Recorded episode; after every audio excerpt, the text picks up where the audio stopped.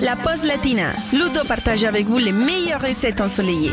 J'ai craqué aujourd'hui pour une recette de dessert de Noël qui devrait plaire à toute la famille. Nous allons préparer un pudding au chocolat. C'est une gourmandise très populaire en Angleterre et qu'on retrouve aussi dans le sud des États-Unis comme en Louisiane ou à Miami. Alors, on y va tout de suite pour un beau pudding au chocolat et pour 8 personnes.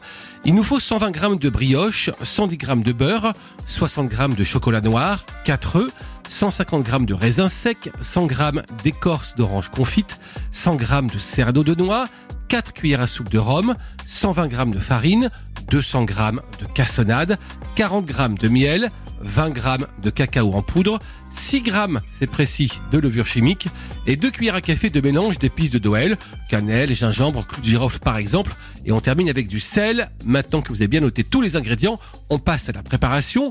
Vous allez commencer par faire macérer les raisins secs dans le rhum. Ensuite, vous allez émietter la brioche.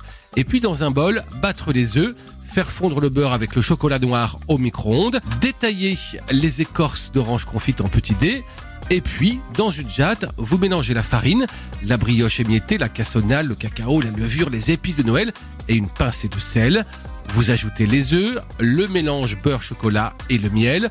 Vous mélangez encore bien pour obtenir une préparation très homogène et vous incorporez petit à petit les dés d'orange, les cerneaux de noix et les raisins secs avec le rhum.